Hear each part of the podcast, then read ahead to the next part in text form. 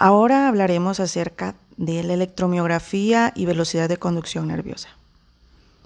Es un examen neurológico, extensión del examen neurológico en la consulta médica, que sirve para el diagnóstico, el pronóstico de la patología, el pronóstico de recuperación, también definir la, terapéutica que se va a utilizar y además eh, definir la magnitud del daño. Soy la doctora Iris Murillo, médico especialista en medicina física y rehabilitación o fisiatría. Cualquier pregunta o duda que ustedes tengan, la pueden hacer por medio de mensaje en la base del podcast que estamos eh, eh, publicando en estos momentos. Bien, el funcionamiento eléctrico de la electromiografía y velocidad de conducción nerviosa se basa en la recepción de potenciales bioeléctricos. ¿Y qué es lo que se utiliza? Es un panel donde está el control de botones, donde le damos a donde eh, está la perilla para aumentar la cantidad de electricidad que se va a utilizar.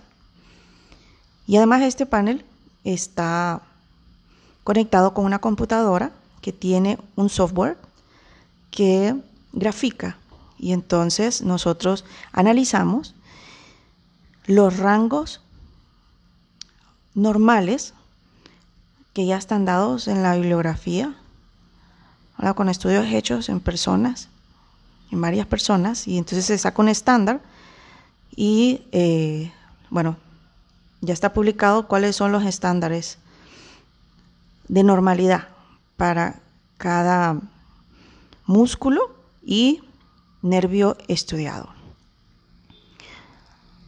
Se utiliza ah, unos estímulos eléctricos que producen una electricidad y esta va directamente a la consola y esta la manda al, a la pantalla de la computadora. Son unos aparatos de alto rendimiento, son potenciales, potenciales recogidos a través de electrodos de superficie o de aguja. En el estímulo del nervio son electrodos de superficie con estímulo eléctrico y el de aguja es justo eso, una aguja que va a dar al músculo y grafica diferentes estados del músculo, eh, diferentes movimientos de la aguja, la respuesta del músculo al movimiento de la aguja, la respuesta del músculo al reposo, la respuesta del músculo al movimiento voluntario máximo y por medio de cables son enviados a los amplificadores, convirtiendo la señal análoga en digital y se visualiza y recoge sonidos de los potenciales producidos. Es una prolongación de la exploración neurológica, como le estaba diciendo al principio, partiendo de una hipótesis, o sea que hay que tener una eh, sospecha diagnóstica para poder aplicar el examen adecuado, porque la, eh, eh, el aparato o el, el, examen que se llama electromiografía y velocidad de conducción nerviosa, en realidad eh, se le da el nombre, ese nombre completo al examen, pero hay diferentes apartados según la sospecha diagnóstica. Por ejemplo, hay una parte del examen que se llama estimulación repetitiva, hay otro que se llama... Mm, ah, bueno, que son estímulos prodrómicos, predrómicos, y hay también protocolos específicos en caso de que se esté sospechando un Guillain-Barré, por ejemplo. Y vamos a hacer el, pronóstico, vamos a hacer el, eh, vamos a, buscar cuál es la magnitud del daño, cuál es y cuál es la decisión terapéutica en el caso, por ejemplo, de Guillain-Barré, por medio de, este examen, del resultado que resulte, que, que, dé el examen, ¿verdad? Pero ya tenemos que llevar una sospecha diagnóstica que nos dirija a la metodología de evaluación por medio de este aparato.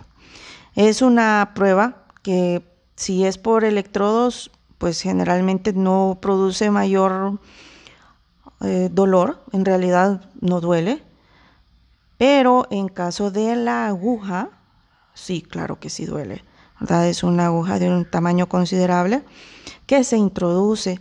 No se puede poner anestesia porque entonces ya la parte de eh, una parte del, del, examen del músculo que es la mm, contracción se vería afectada. Entonces, en realidad, eh, sí es, bastante molesto la parte que de aguja pero no siempre se utiliza la aguja y generalmente en un inicio comenzamos con la estimulación eléctrica por electrodos y luego que miramos en la gráfica la respuesta de esta estimulación eléctrica, entonces decidimos, ¿avanzamos al examen de aguja o no avanzamos?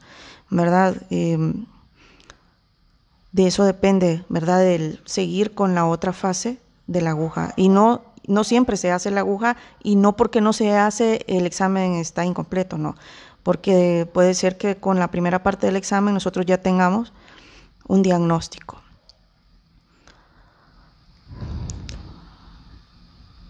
Las situaciones que pueden imposibilitar la prueba son la existencia de marcapasos eh, y la toma de anticoagulantes orales, porque puede producir sangrado en el caso de la introducción de la aguja cuando se toma anticoagulantes orales o la existencia de marcapasos en el, estímulo eléctrico puede inhabilitar el marcapasos y producir pues eh, la parada del mismo que es vital para el paciente.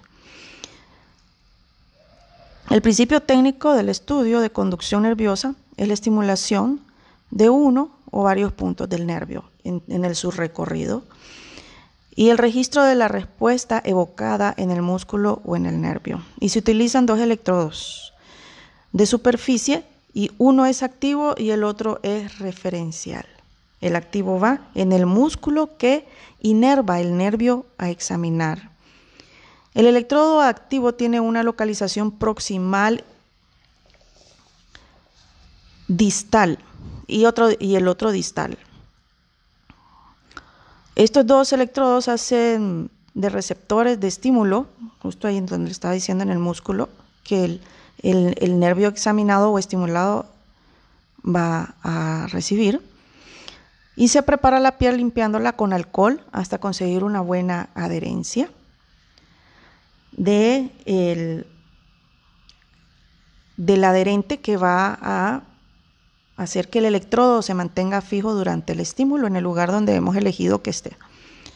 El tipo de estímulo, de estímulo es eh, bipolar y se emplea un electrodo activo que acumula cargas negativas y el otro es referencial que acumula cargas positivas esto es de tipo técnico lo que les estoy diciendo, aunque el objetivo de este podcast es más explicarle de qué va este examen, para qué sirve cómo se hace. Muchos pacientes antes de realizarlo me preguntan y quieren, para decidir hacerlo, una explicación un poquito más detallada y con más tiempo.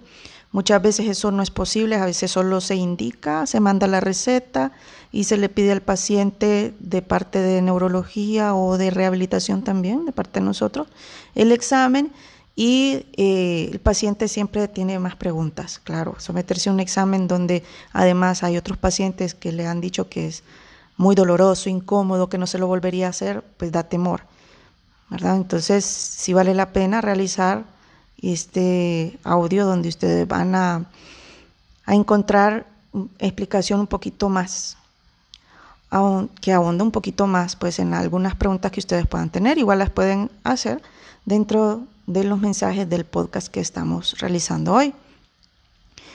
Bueno, se crea entonces una corriente eléctrica, ¿verdad? Que eh, despolariza e hiperpolariza el nervio por alteración de los canales de sodio y generan un potencial.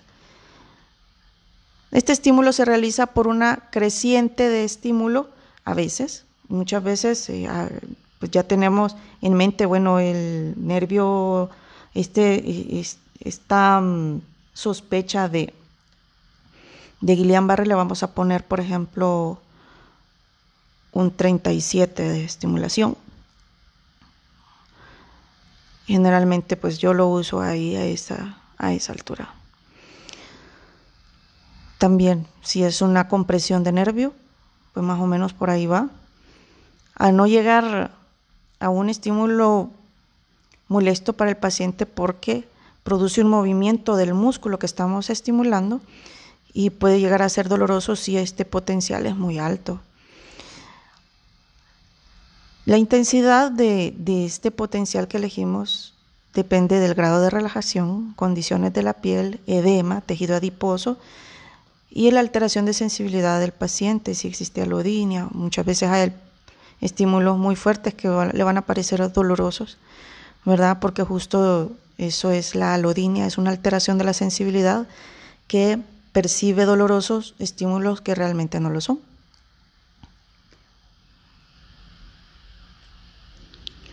Los músculos que comúnmente son estudiados es, por ejemplo, el, por atrapamientos, el nervio mediano a nivel de la muñeca y se estudia en todo su recorrido para ver la respuesta, ¿verdad? Se sigue desde la palma, que es el área no comprimida, que generalmente el, el área el, el, nervio mediano se puede comprimir en varias partes del brazo, ¿verdad? No solamente en la muñeca, en el túnel del carpo, Existen otros tejidos que pueden comprimir este nervio por obesidad, por embarazo, por diabetes mellitus, ah, por tantas cosas.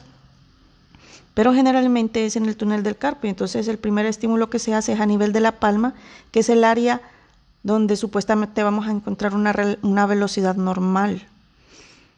Y luego vamos a hacer, según el método que elija el médico que está realizando el estudio, que es un médico especialista en mi especialidad, medicina física y rehabilitación o fisiatra, y dependiendo de ese médico, de, ese método que ya está descrito, hay, varios protocolos de estudio para el diagnóstico de túnel del carpo, y eso lo va a elegir el médico. Pues se inicia con el estímulo a nivel de muñeca, perdón, de palma de mano, luego muñeca, luego en el área del codo, eh, lateral, perdón, eh, cerca del epicóndilo, cerca de la fosa cubital, al lado eh, interno, luego al, lado, al área axilar y luego en el punto de herb. Es un ejemplo que estoy dando del recorrido de ese nervio y cuáles son las áreas donde va a ser estimulado el nervio para poder graficar en la pantalla cuál ha sido su respuesta. Otro nervio que comúnmente se atrapa es el cubital. Vamos a estar hablando de cada una de estas alteraciones eh, que se pueden examinar por medio de este examen. Más adelante, ¿verdad? Cada uno de estos temas un poquito más a fondo.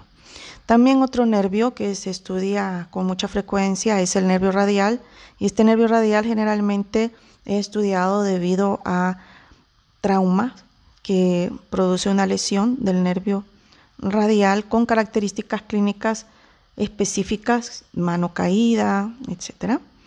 Y ah, la sensibilidad en cada uno de ellos porque son nervios mixtos, ¿verdad?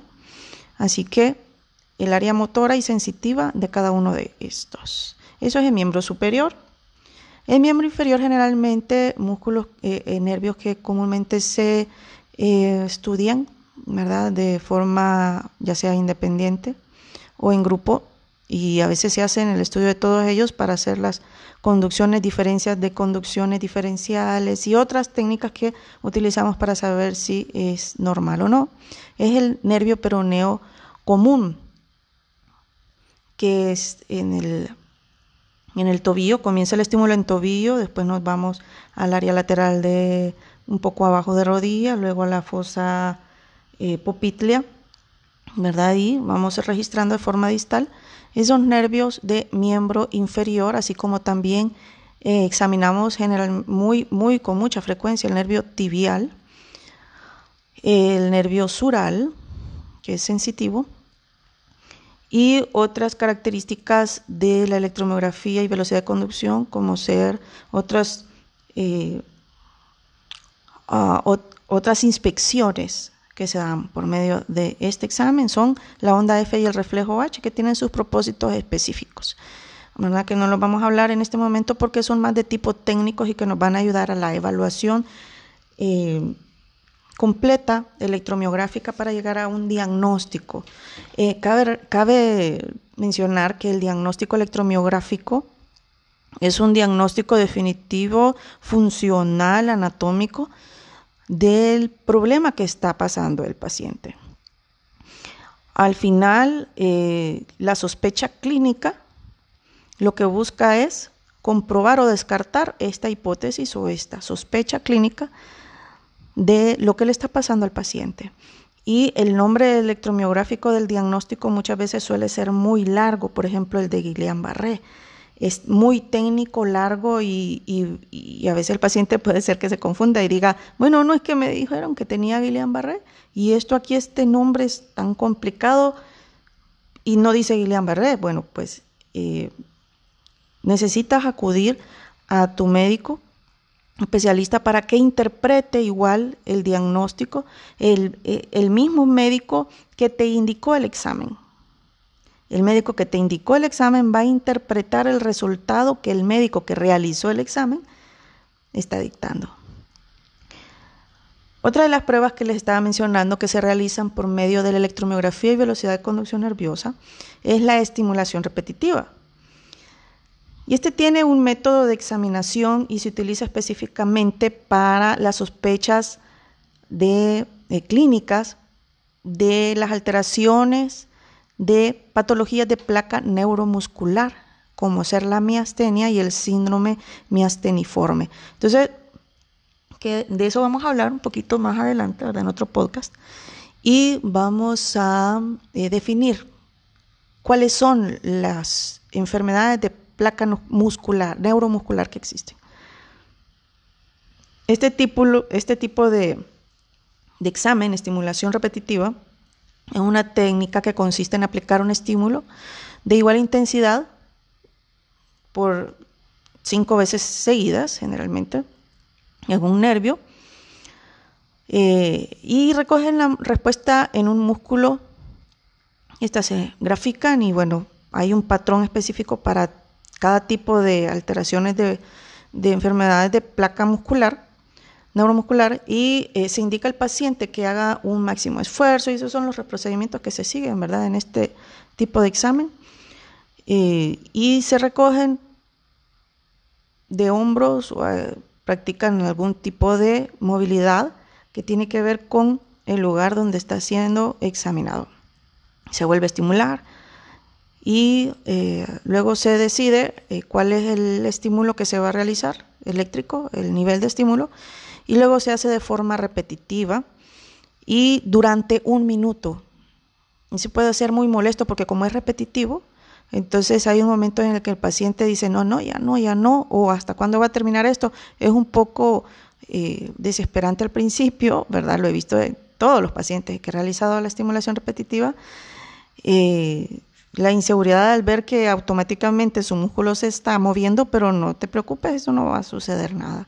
Nada más una técnica de estudio que nos va a hacer graficar la respuesta eh, del músculo al estímulo repetitivo, ¿verdad? Hay unos, uh, unas hormonas, unos agentes químicos que se encuentran eh, en el músculo que se liberan y tienen un patrón de liberación específica que se ve alterada con estas alteraciones de placa muscular. Entonces, eh, si se observa una disminución de las amplitudes por debajo del 10% generalmente entre la cuarta y quinta respuesta, se considera una, una respuesta patológica y se confirma que hay una alteración de placa motora, es decir, una alteración eh, eléctrica entre la unión del nervio y el músculo. Bueno, la electromiografía y velocidad de conducción nerviosa también examina otras partes eh, del funcionamiento eléctrico y muscular, como los potenciales evocados. Los potenciales evocados eh, son respuestas a sentido visual, también a la audición, son diferentes, son diferentes métodos, son diferentes colocación de electrodos. Estos electrodos se colocan en, en, el cerebro según el área, en la cabeza, ¿verdad? En la cabeza según el área del cerebro, que eh, podemos calcular que se encuentre las áreas a examinar. Esto ya tiene un protocolo específico, ¿verdad? Esto nadie lo puede estar inventando. Esto tenemos que estudiar cómo realizar este examen antes de antes de eh, el estímulo, o sea, por eso te digo, no lo puede realizar otra persona más que un médico especialista en medicina física y rehabilitación o fisiatra que está más que enterado en sus cuatro años de estudio o tres años de estudio de la especialidad de medicina física y rehabilitación, además de sus años de, estudio en medicina general, ¿verdad? Eh, Nadie más que ese especialista está más que enterado en la función minuciosa del músculo con respecto al nervio, ¿verdad? Y, bueno, pues los potenciales evocados somatosensoriales también eh, son examinados por medio de electromiografía y velocidad de conducción nerviosa. Nos van a ayudar a definir las alteraciones que tienen que ver eh, con el sistema nervioso central versus periférico nos van a ayudar a diagnosticar muchas veces el área de la médula afectada en una lesión medular que no está en realidad muy, muy definida, que se diga si esa alteración de la fuerza y sensibilidad viene eh, por la médula o por algún daño cerebral, por ejemplo, un paciente con un, politraumatismo que viene a la emergencia y está hospitalizado por un trauma cráneoencefálico y además una lesión a nivel medular, pero no sabemos si en ese momento las alteraciones de fuerza muscular y sensibilidad viene por una alteración a nivel de cerebro o a nivel de médula. Entonces es sumamente necesario este tipo de examen para poder diagnosticar a dónde está el problema y poderle dar el tratamiento adecuado, eh, tanto de rehabilitación como de, de parte de neurología o neurocirugía, si es que así se, se, se defina, se necesite. ¿Verdad? Bueno, esta es parte eh, de las generalidades de la electromiografía y velocidad de conducción nerviosa. Existe terapia de rehabilitación para cada una de las alteraciones que revele este tipo de examen. Eh, esta rehabilitación va, tiene que ser indicada por, un, por el médico mismo de medicina de rehabilitación o medicina física y rehabilitación para que eh, puedas tener un resultado exitoso, ¿verdad? Y tiene que ser llevado a cabo por eh, estas indicaciones del, médico especialista en rehabilitación, serán llevadas a cabo por eh, el terapeuta, el fisioterapeuta o fisioterapista, ¿verdad? Que generalmente aquí en Honduras tenemos técnicos en terapia funcional, hay algunos licenciados en terapia funcional también, ¿verdad? Que son los que al final saben cuál es cómo se llevan a cabo cada uno de los métodos o la metodología de rehabilitación que el médico especialista de rehabilitación va a indicar. No tengas miedo a hacerte cualquiera de estos exámenes indicados para poder diagnosticar, poder decidir la terapéutica, ¿verdad? Si va a ser quirúrgica, si va a ser fisioterapéutica, si va a ser farmacológica, también a saber el pronóstico de recuperación y para saber también la magnitud de la lesión. Es un gusto tener todas tus preguntas, todas tus dudas. Bueno, yo realizo este examen, no todos los médicos especialistas en rehabilitación tenemos el, tienen el aparato necesario para realizarlo gracias a Dios, pues cuento con el aparato de electromiografía y velocidad de conducción nerviosa y lo realizo en Comayagua y en Tegucigalpa. Puedes comunicarte al 9455-7831 para poder eh, despejar cualquier otra duda que tú tengas de forma personal y poder también agendar el lugar específico donde realicemos el examen. Si no ha sido indicado por mi persona, entonces debes mandar por fotografía la receta con sello del médico que lo está indicando y la sospecha diagnóstica que él, tiene y la razón por la que lo va a realizar. Bueno, ya sabes, tu doctora Iris murió por tío a tus órdenes.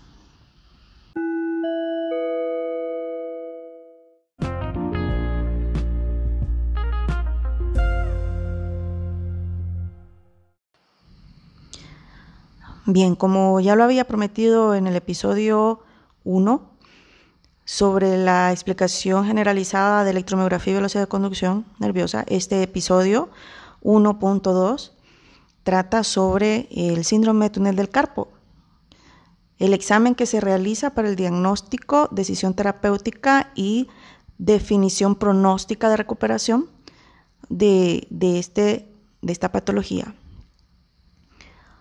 También voy a explicar en estos momentos cuál es la metodología que sigue el examen para poder realizar el diagnóstico, signos y síntomas y cualquier otra duda que, que tengas la puedo responder por medio de tus mensajes abajo del podcast que estoy publicando.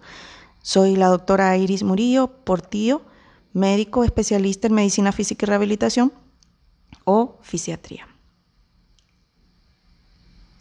El síndrome del túnel del carpo es una alteración de conducción a nivel distal del nervio mediano por un atrapamiento al nivel de la muñeca, entre muñeca y palma. Ahí se encuentra una membrana que forma un túnel que lleva consigo varias estructuras y todas ellas se pueden ver alteradas por una, un atrapamiento o compresión de la misma.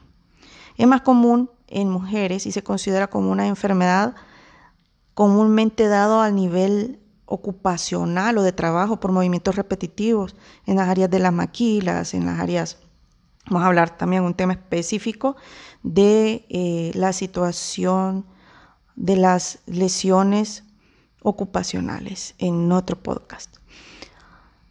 Su etiología es diversa y comprende causas locales, regionales y sistémicas. O sea que hay razones por compresiones justo a ese nivel, por alteraciones en el mismo nervio, eh, de conducción, eh, eh, por algunos cambios metabólicos, también por diabetes mellitus y otras patologías de repetición que forman fibrosis, etc.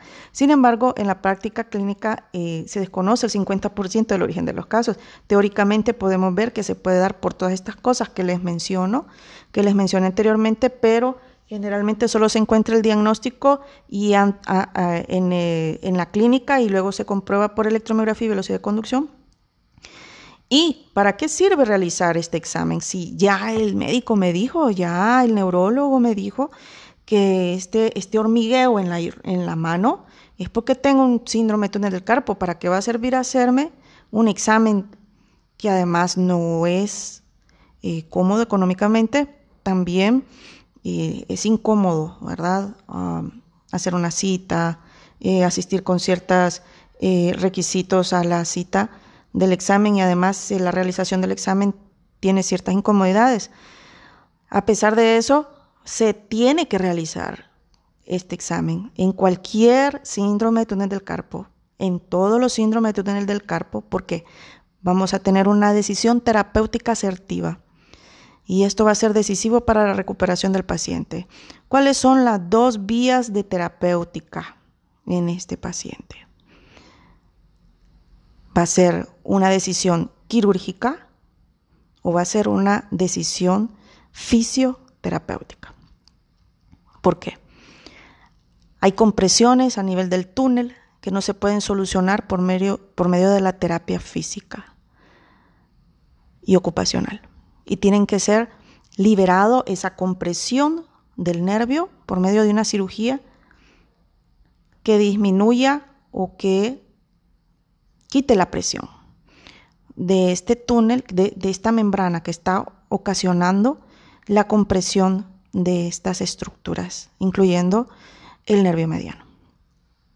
Y la, decisión fisioterapéutica, bueno, y, luego te cuento que después de, esa cirugía, para descomprimir el paso de la electricidad de este nervio, después de esta cirugía sí tienes que asistir a, tu médico especialista de rehabilitación para ver cuáles son las situaciones postquirúrgicas en, esta, en la mano y poder indicar los, los procedimientos de terapia adecuados, porque no es una receta la terapia que se va a seguir ante una alteración, eh, eh, ante una situación posquirúrgica y prequirúrgica igual del túnel del carpo eh, hay ciertas especificaciones individuales y todo depende del estado de la herida en ese momento. O ya cicatrizada, si hay alguna adherencia profunda, si en realidad se puede someter en esos momentos a terapia de rehabilitación. O mejor esperamos, hay alguna alteración de coagulación o hay alguna secreción por medio de la herida. ¿Y qué técnicas van a ser aplicadas en ese momento?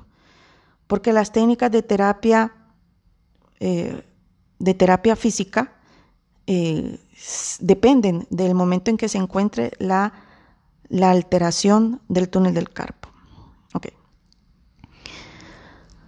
Hay también otras teorías de por qué se produce esta compresión a ese nivel y es la teoría de compresión en el área, ¿verdad? La utilización de algún aparato ¿verdad? Por mucho tiempo comprimiendo. Por ejemplo, hay eh, procesos de fractura donde puede estar comprimido. Eh, puede haber un trauma también directo en el área, la insuficiencia vascular también crónica y la vibración o los movimientos repetitivos con presión en el área. Como parte del diagnóstico se debe tener en cuenta una buena historia clínica, un buen examen físico, neurológico y el electrodiagnóstico, por supuesto. A veces se necesita ecografía o ultrasonido, pero no, siempre. Eh, bueno, en los estudios realizados en diversas localidades en los Estados Unidos, por ejemplo, se ha calculado una prevalencia de la enfermedad general de 125 a 515 por 100.000 habitantes. Pero recientes estimaciones de su prevalencia en la población general se sitúan en 0.6% en hombres y 5.8% en mujeres. ¿Ven la diferencia? 0.6 en hombres y 5.8 en mujeres es mucho mayor. Porque también las mujeres eh, los eh, trabajos ocupacionales, los trabajos de mano son mayores, inclusive en la cocina también hay mujeres que eh, tortean bastante y este, este, este golpecito eh, frecuente, ¿verdad? En la palma de la mano también puede producir esta patología.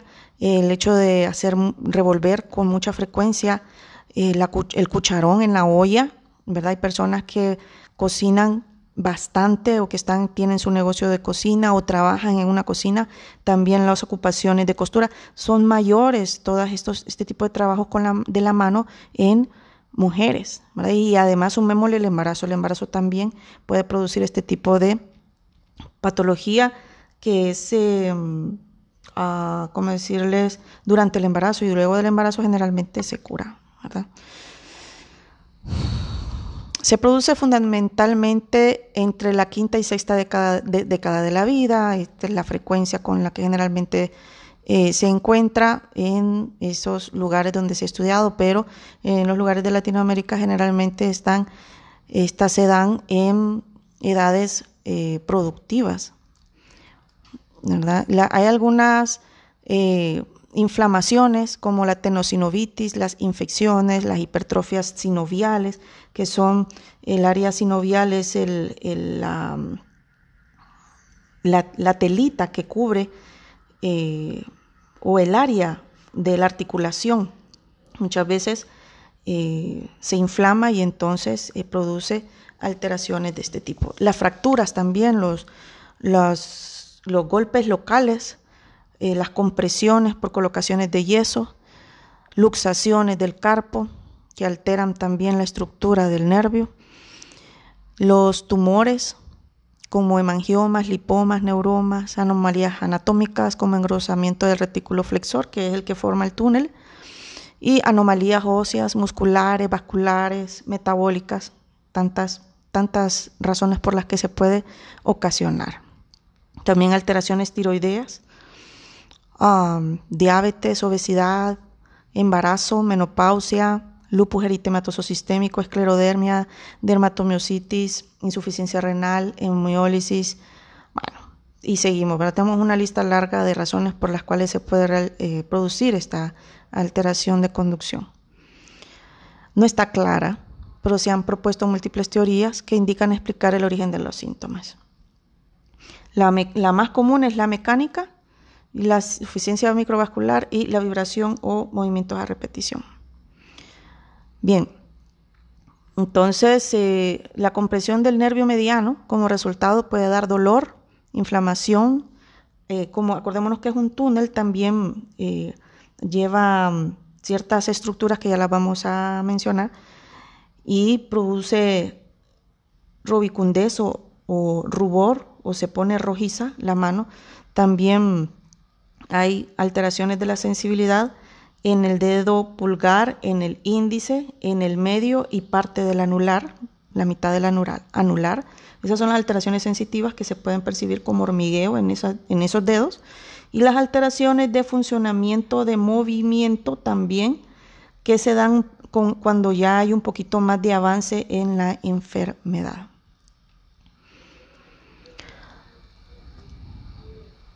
Ok, no vamos a entrar dentro de las, cada una de las teorías, sino vamos a saltarnos al área de anatomía, que nos dice que el, área que forma el túnel del carpo se llama retináculo flexor.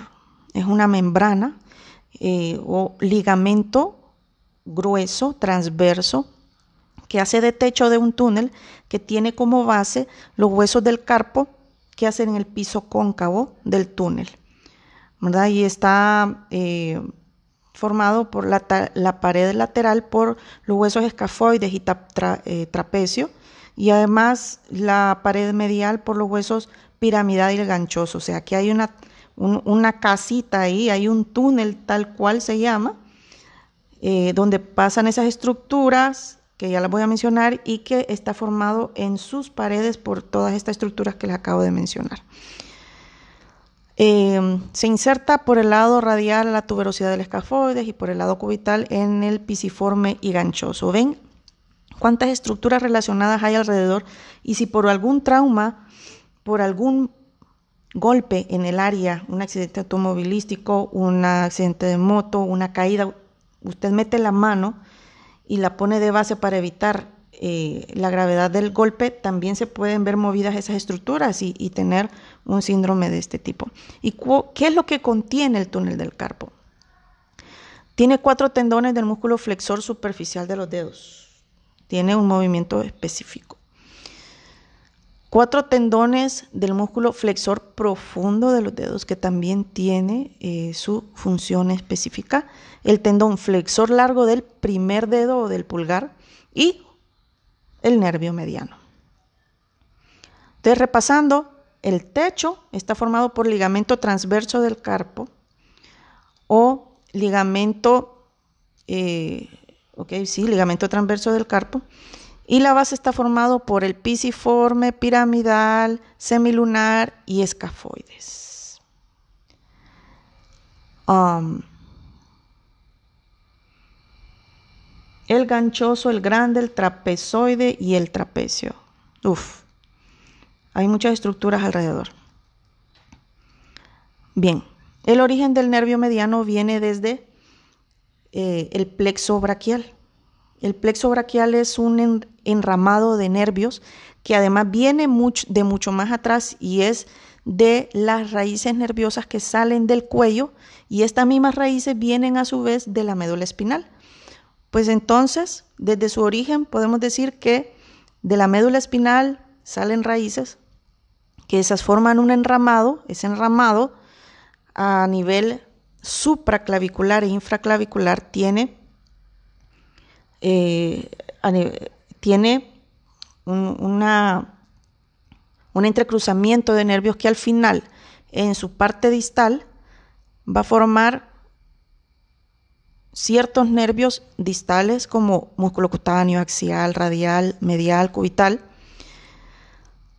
Y justo el medial sale de la unión del fascículo lateral, fascículo medial que a su vez forma la raíz lateral y medial, forma entonces el, la parte distal del nervio medial.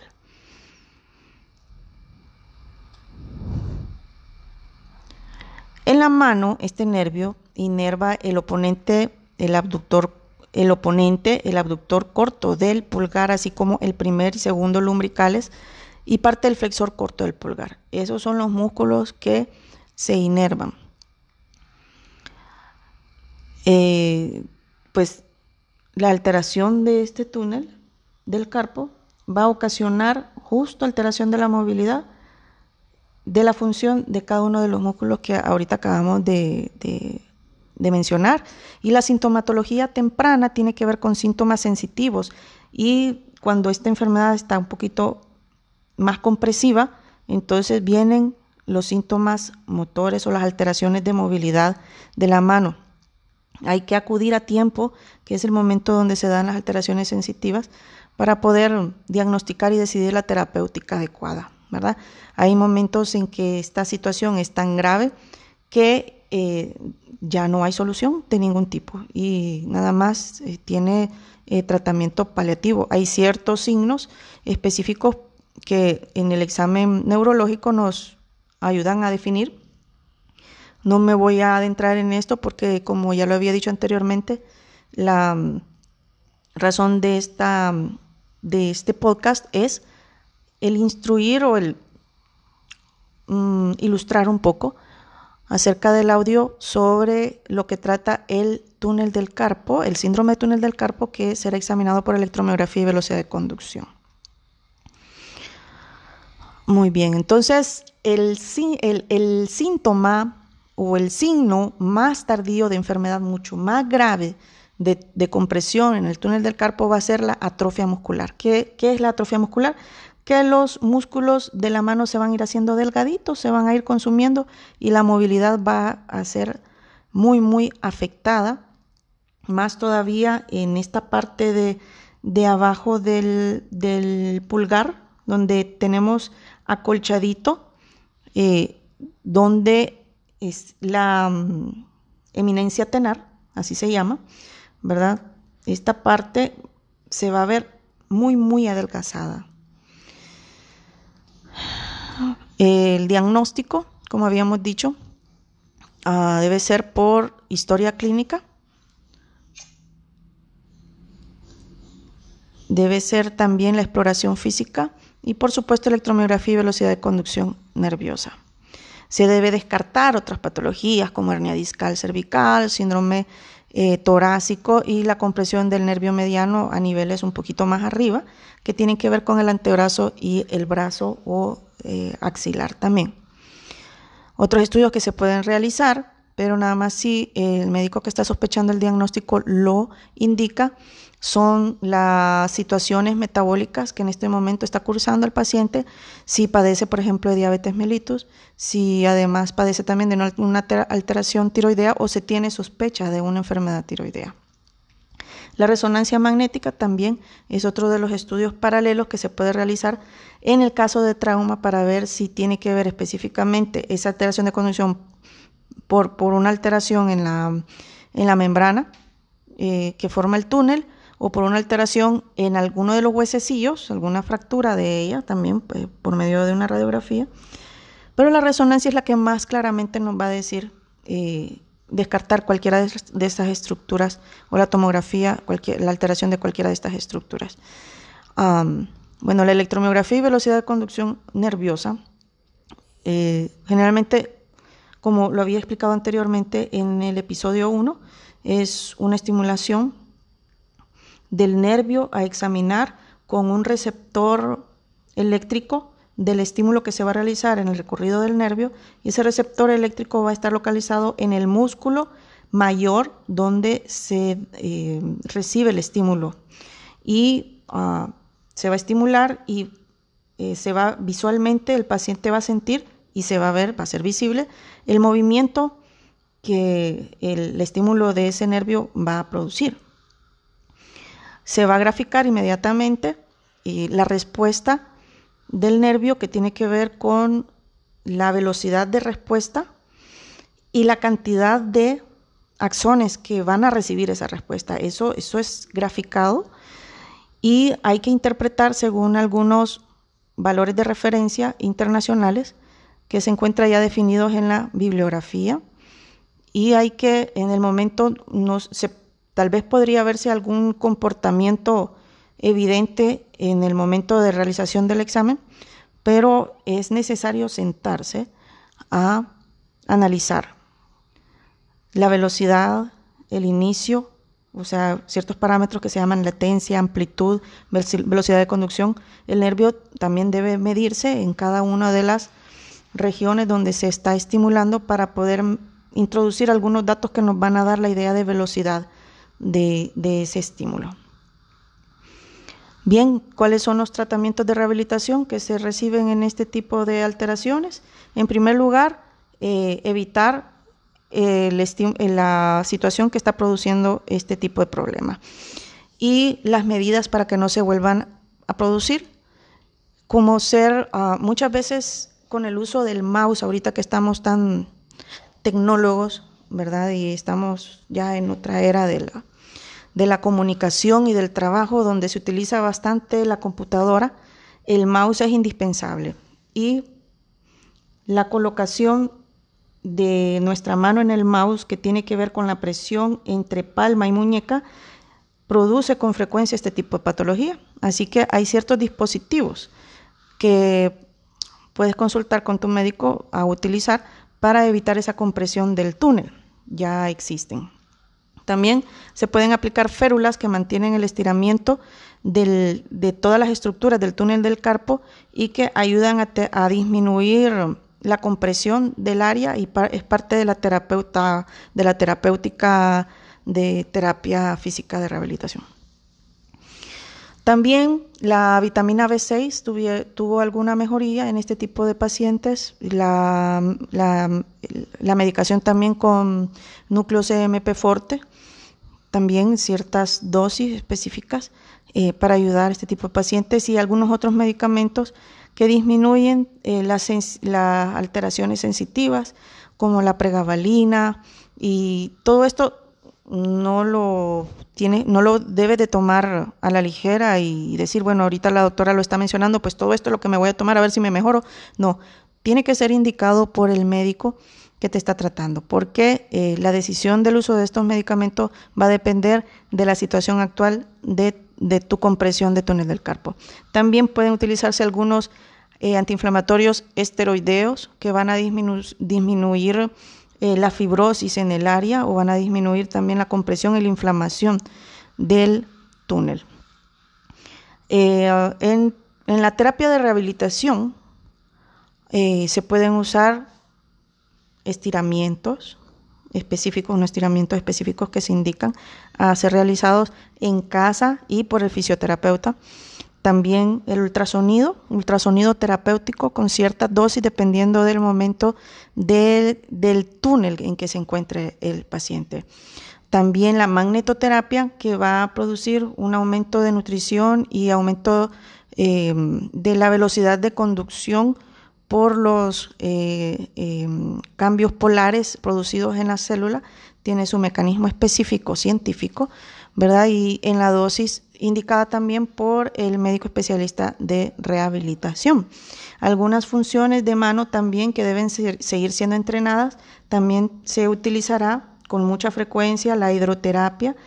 Eh, se puede también indicar mm, eh, la, la parafina, ¿verdad? La parafina antes del estiramiento y las, ah, el puntero, el puntero en, interos, en interóseos y en lumbricales para el estímulo de los músculos que están siendo afectados por las alteraciones de conducción de este nervio debido a la compresión. Muy bien, entonces estas son algunas de las ideas de tratamiento que el paciente eh, puede recibir por parte de su médico para que sea realizado por el eh, fisioterapeuta, además de algunas otras medidas como ser una férula usada por la noche, una férula específica, ¿verdad? Que va a ayudar a mantener la, la, disminución de la tensión en el túnel, ¿verdad? Y otras metodologías eh, que te pueden ayudar en la terapia física de rehabilitación. Bueno, tú sabes que si ya necesitas este examen, si ha sido recetado por algún médico o tiene alguno, tienes algunos de los síntomas que yo ya he referido en este podcast, puedes acudir a mi persona. Soy la doctora Iris Murillo Portillo, médico especialista en medicina física y rehabilitación o fisiatría, quien realiza este tipo de exámenes y mira personas con alteraciones de la sensibilidad y de fuerza muscular, además de otro tipo de discapacidad.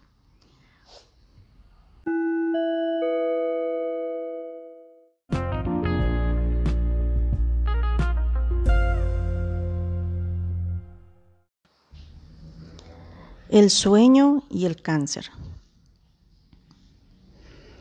Desearía estar inventando esta sección. Al abordar el tema del sueño por tanto tiempo, me parece que la asociación establecida recientemente entre disfunción del sueño y cáncer es muy perturbadora. Aunque hay evidencia de que una mala calidad del sueño puede relacionarse con varios tipos de cáncer próstata, oral, nasal y colorectal, así como el sistema nervioso primario. El nexo emergente entre dormir mal y desarrollar cáncer de seno parece el más fuerte. No solo las alteraciones del sueño como el cambio de turnos en el trabajo y dormir menos de lo necesario representan un factor de riesgo potencial para el desarrollo de cáncer de seno, Además, la, epidemióloga Amanda Phipps descubrió que presentar sueño insuficiente antes del diagnóstico puede ayudar a predecir el resultado del tratamiento.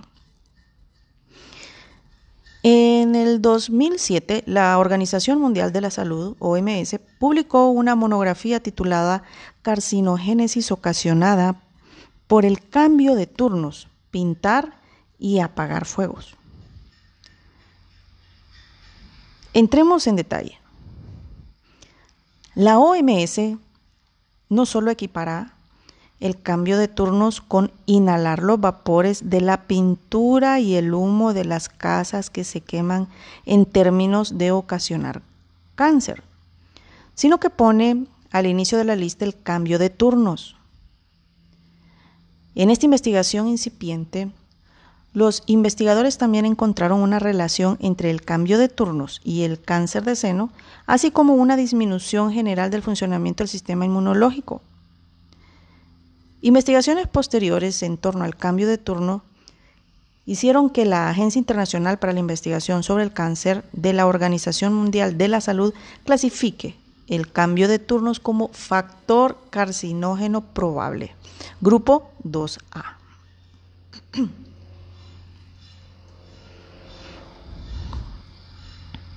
El sueño y tu sistema inmunológico. Vete a dormir o te vas a enfermar. ¿Cuántas veces los niños escuchan esta clásica frase de los padres? Vete a dormir o te vas a enfermar. Cuando yo era niño, esas palabras no tenían ningún efecto en mi deseo de quedarme despierto viendo el programa de David Letterman o acomodado o acomodando mis tarjetas de fútbol. En esa época, esta relación entre mi hora de irme a dormir a la cama y mi salud general no tenía mucho sentido. Pero en la universidad, la combinación del estrés con las desveladas a veces causó estragos en mi cuerpo. Estoy muy seguro de que casi no me da la plaga después de una semana pesada de exámenes finales. ¿Por qué desvelarse quemándose las pestañas o estar de guardia en el hospital casi invariablemente me hacían resfriarme? Nuestro sistema inmunológico está íntimamente relacionado con la cantidad y calidad de nuestro sueño. En un estudio del 2015 dirigido por Arik Prater de la Universidad de California, San Francisco, a los participantes se les dio un les dio Ah, a los participantes se les dio un rinovirus de manera voluntaria. si los individuos habían dormido seis horas o menos, tenían más probabilidades de desarrollar un resfriado que quienes durmieron más de siete horas.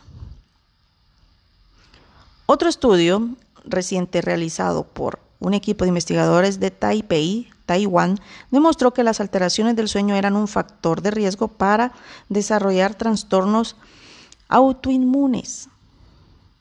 Esas enfermedades pueden producir una amplia variedad de síntomas que te inhabilitan, como dolor en las articulaciones, que es parte de la artritis reumatoide, endurecimiento paulatino de la columna, como lo que causa la espondilitis anquilosante, la resequedad de los ojos, boca y otras partes del cuerpo causadas por el síndrome de Sjögren y el crecimiento anormal del tejido conectivo en todo el cuerpo, parte de la enfermedad autoinmune esclerosis sistémica, y una enfermedad que puede ocasionar daños en prácticamente cualquier parte del cuerpo, o sea, lupus eritematoso sistémico.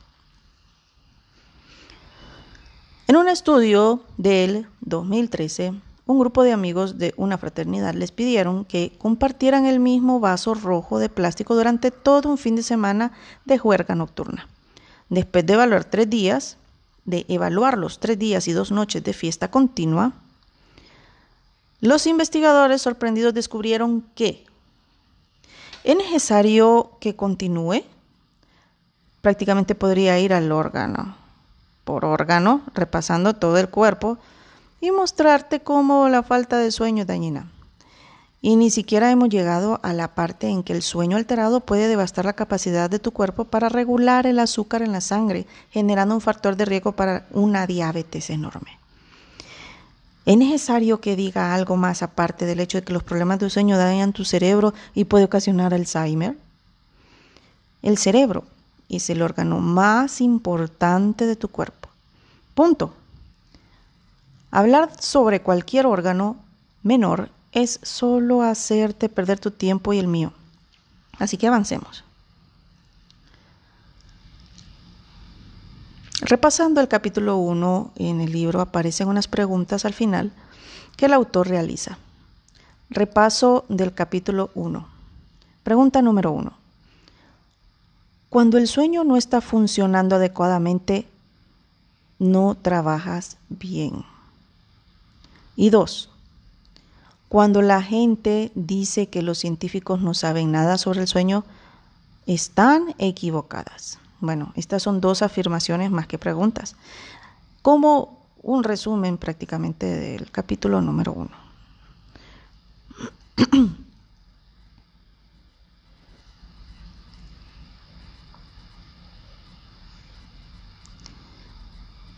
¿Por qué comernos un ¿Por qué comemos un pastel de cangrejo? ¿Por qué bebemos un vaso de jugo de naranja? ¿Por qué en realidad no tenemos opción? Tenemos que comer para vivir. Con el sueño tenemos todavía menos opción porque cuando el impulso de dormir es lo suficientemente fuerte, nos supera y nos obliga a dormir. Mi lema es, dormir siempre gana. Dormir es un motor poderoso del comportamiento humano que más nos mueve Sigue leyendo para descubrirlo. Muy bien, en el capítulo 2 tiene como tema motivaciones primarias.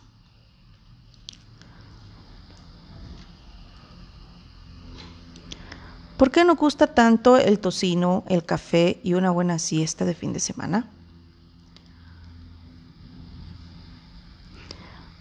Probablemente no nos conocemos podría ser cualquier, cualquiera que ojea las páginas de este libro. Un estudiante universitario cansado que está haciendo fila en la librería de la universidad. Una madre de tres hijos que toma un té en una librería mientras sus hijos están en escuela.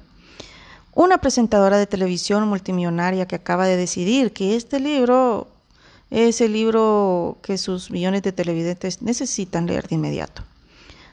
A pesar de que no tenga idea de quién eres, no voy a hacer varias afirmaciones respecto a ti que, sin duda, sé que son ciertas. Número uno, has comido algo en los últimos días. Dos, has bebido algo en los últimos días. Tres, has pensado en el sexo en los últimos días. Cuatro, has dormido algo en el último día o dos. Si eres estudiante de arquitectura cansado que lleva tres días o dos noches seguidos trabajando para terminar el diseño urbano y la maqueta del proyecto tú no cuentas. Antes de que compres este libro, piensa en estas cuatro afirmaciones. Si crees que alguna no es cierta en tu contexto, deja el libro y que alguien más lo compre.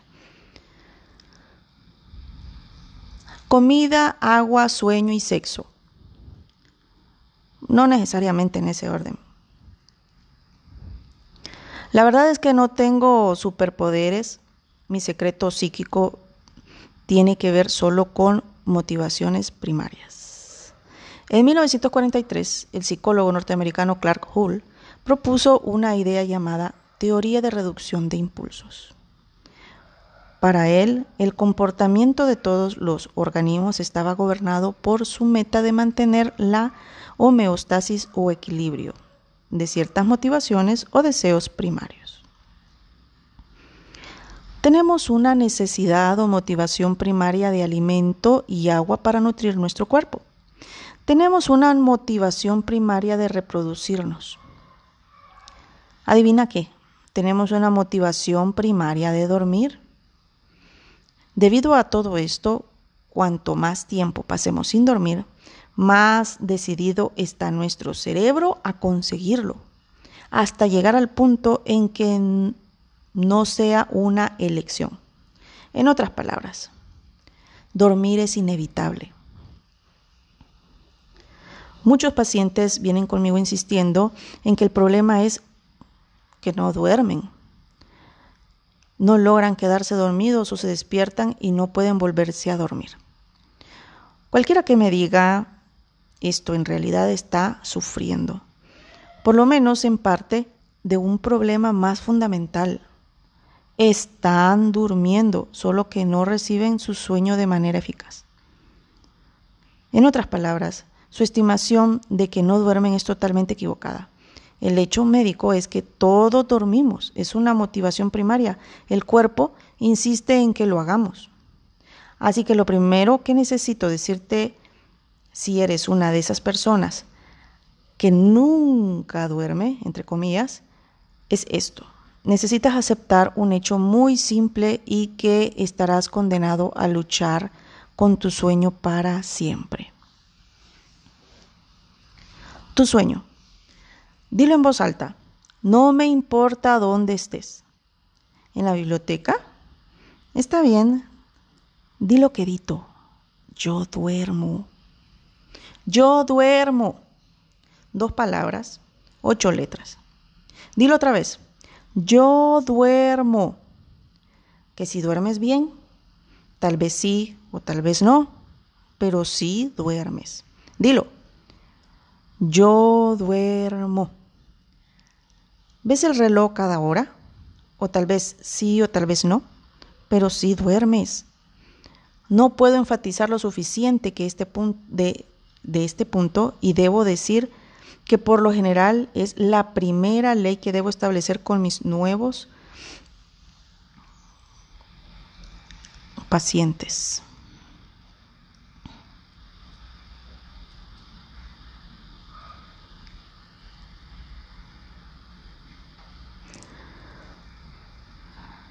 La primera ley que debo establecer con mis nuevos pacientes es esa. Si te quedas dormido en clase, de geometría con un montón de axiomas, postulados, propiedades y pruebas, piensa en esta ley. Número uno, tú duermes.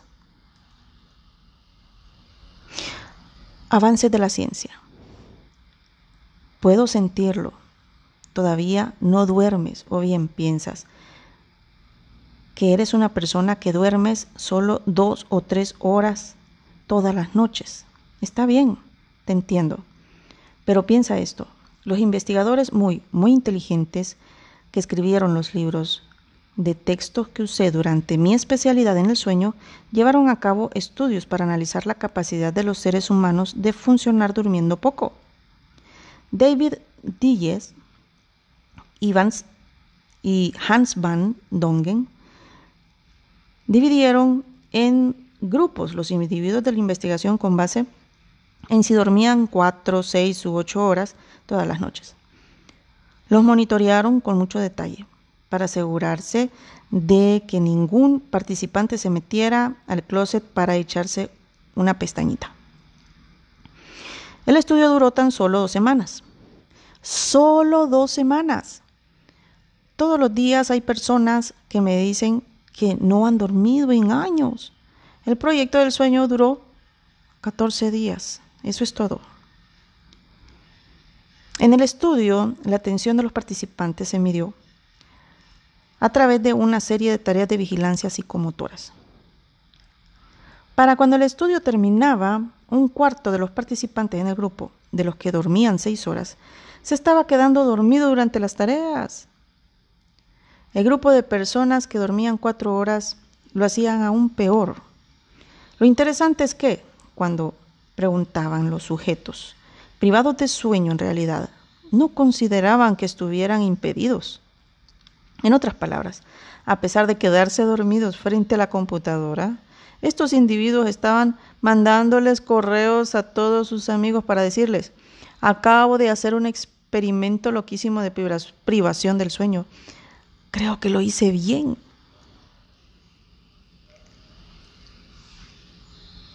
Estimado lector, quería incluir el estudio anteriormente descrito y el estudio que recientemente quiero incluir eh, y que reciente genial en que los sujetos privados de sueño les hubieran pedido que durmieran un par de horas durante varias semanas y no demostraron una alteración de sus capacidades. De verdad, quería hacerlo. Pero aunque no me guste, debo reportar que esa investigación no existe. No existe. La gente simple y sencillamente no puede hacerlo. Les da demasiado sueño. Se quedan dormidos durante los estudios.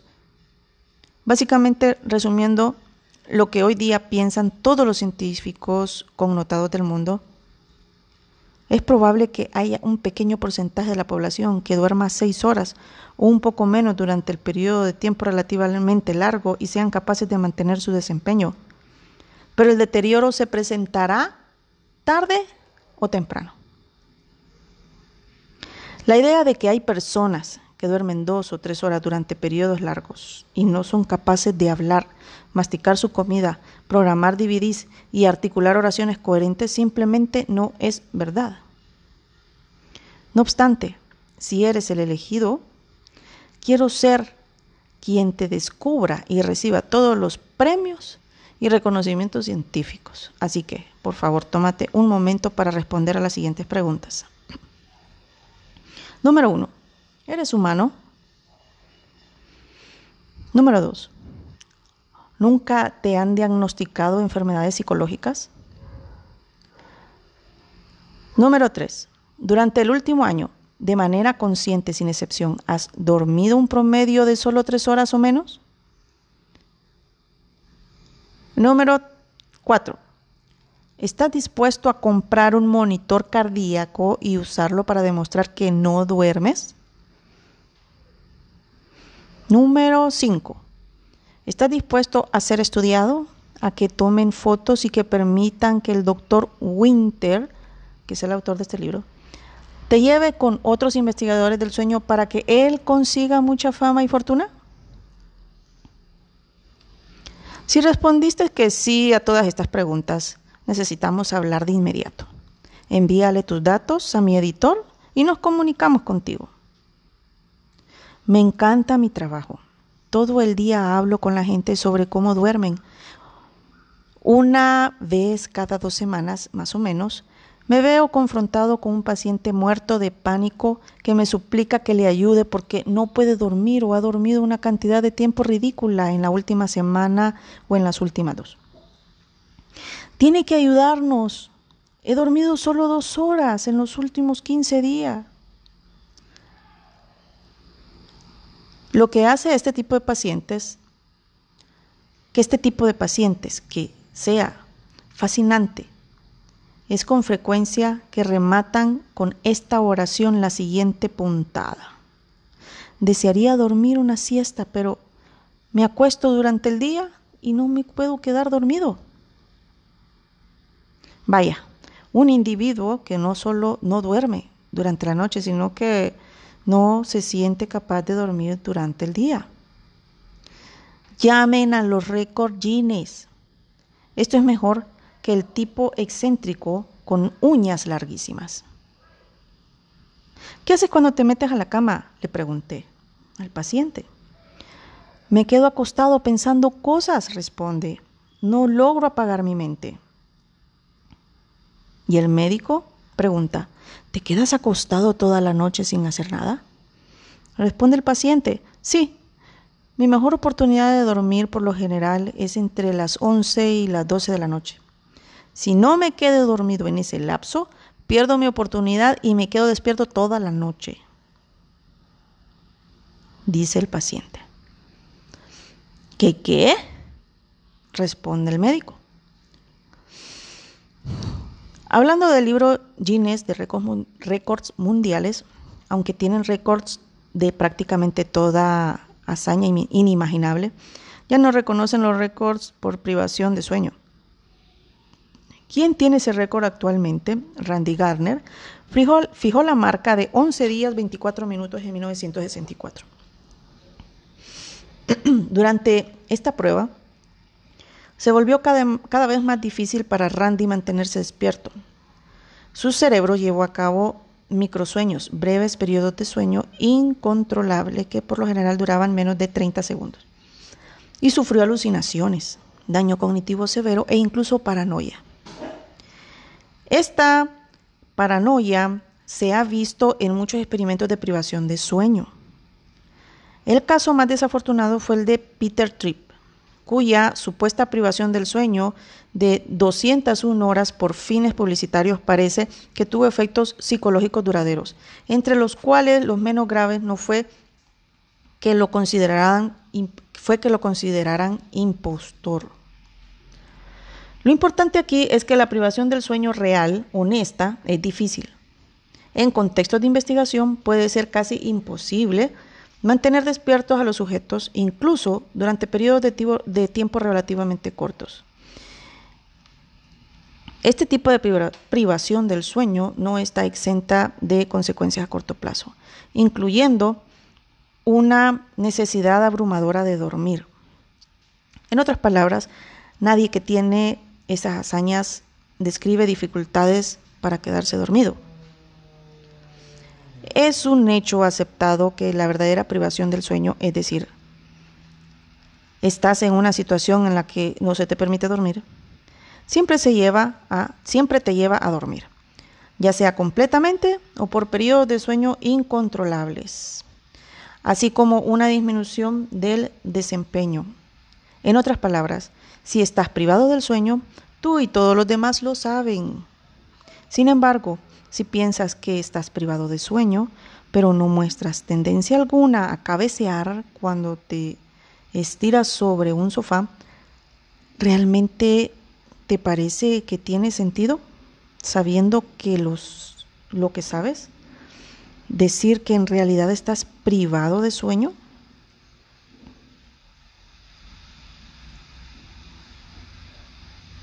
Ejercicio de, hacer, de no hacer nada durante mucho tiempo.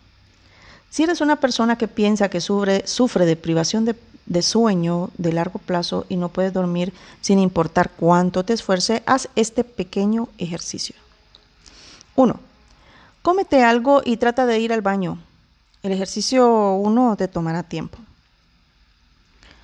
2. Apaga tu celular y baja el timbre del teléfono fijo. Pide a tu familia que dejen solo hasta que el experimento termine. 3.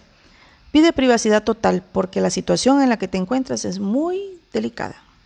Dilo para que nadie te moleste. 4.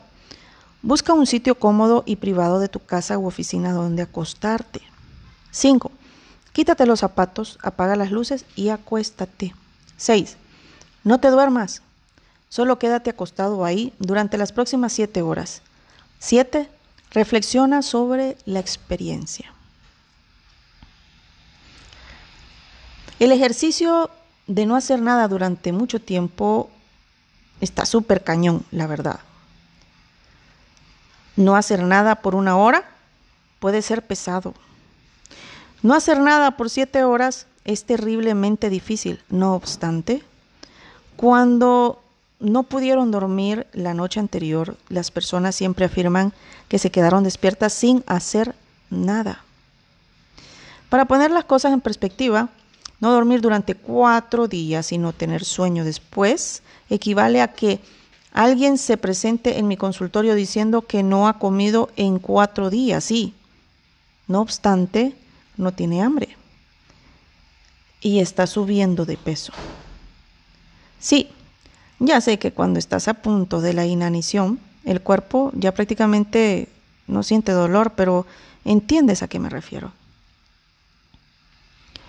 No dormir y al mismo tiempo no sentir sueño va en contra del sueño como fuerza biológica primaria. En ese sentido, algunos me han dicho que cuanto más tiempo permanezcan despiertos ellos o sus hijos, menos somnolientos se sienten. Esto tiene un poco de sentido cuando piensas que el proceso del cerebro para mantenerte despierto o en estado de vigilia es un proceso separado del que inicia y mantiene el sueño. A pesar de esto, un individuo siempre tendrá más sueño cuanto más tiempo permanezca despierto. Este impulso se verá afectado por un incremento en el estado de vigilia o en la ansiedad. Esto no significa que el individuo no pueda dormir. Puede significar que están en juego otros factores que lo mantienen despierto en ese momento. Acostarse a dormir y percibir olor a humo podría incrementar la ansiedad y mantener despierta a una persona. Escuchar que algo se mueve bajo la cama podría mantenerla despierta. Estar muy preocupada porque no podrá quedarse dormida también puede influir.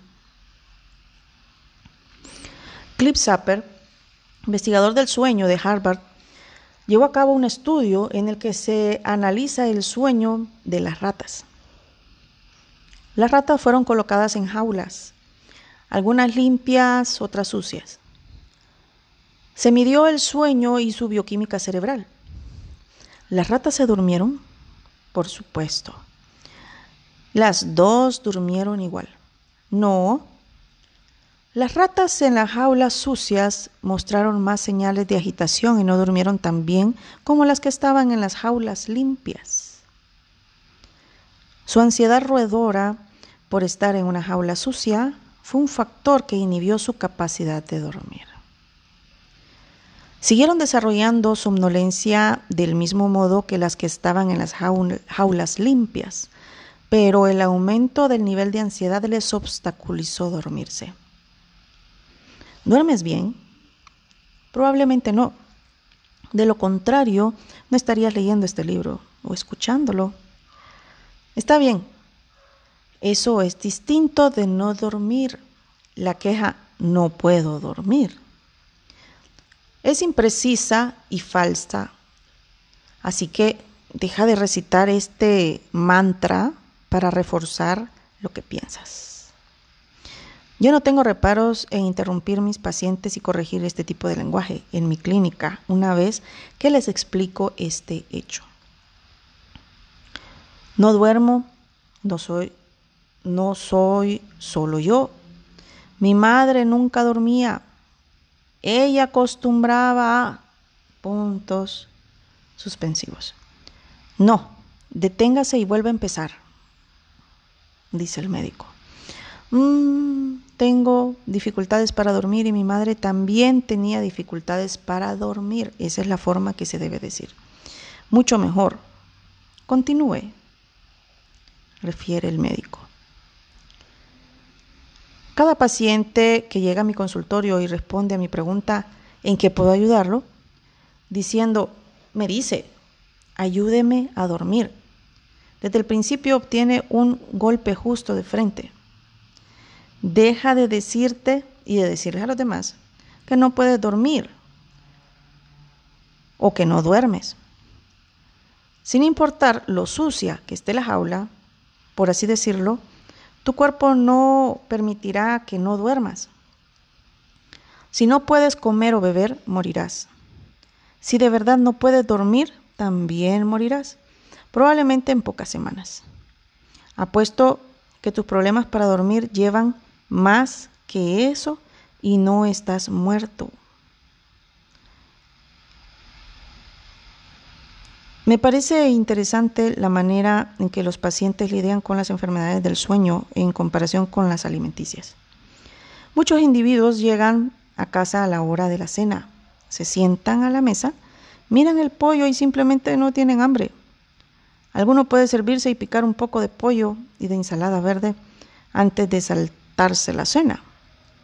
La mayoría de las personas que no padecen de anorexia pensarán un poco esta decisión porque saben que en el fondo de su mente que el apetito regresará y seguirá comiendo hasta lograrlo.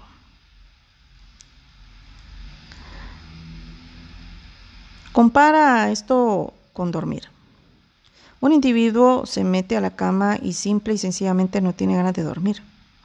Muchas personas eh, se preocupan de inmediato por esto y el estrés hace que tengan aún más dificultades para dormir esa noche o algún otro día de la semana. Para muchos, la confianza de que el rumbo del barco se va a corregir cuando el, el sueño está involucrado simplemente no existe.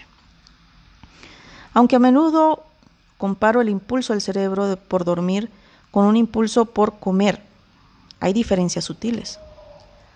Nuestros cerebros técnicamente no tienen la capacidad de hacernos comer. Podemos tener mucha hambre y un gran impulso por ingerir alimento, pero en casos extremos la anorexia o en alguna especie que hubiera hambre intencional, un individuo podría superar el hambre hasta el punto de morir. Sin embargo, con el sueño el cerebro tiene la última palabra y de hecho tiene el poder de obligarnos a dormir a todos. Esperamos que esto no suceda cuando vayamos manejando de regreso al trabajo. ¿Cuánto necesitamos dormir? Lo suficiente. Esta es la respuesta. Necesita dormir lo suficiente. Ni muy poco porque te quedarás dormido en la mesa, ni demasiado porque puede ser que te encuentres en tu cama moviendo los pulgares esperando a que te dé sueño. Ninguna de las dos opciones es divertida.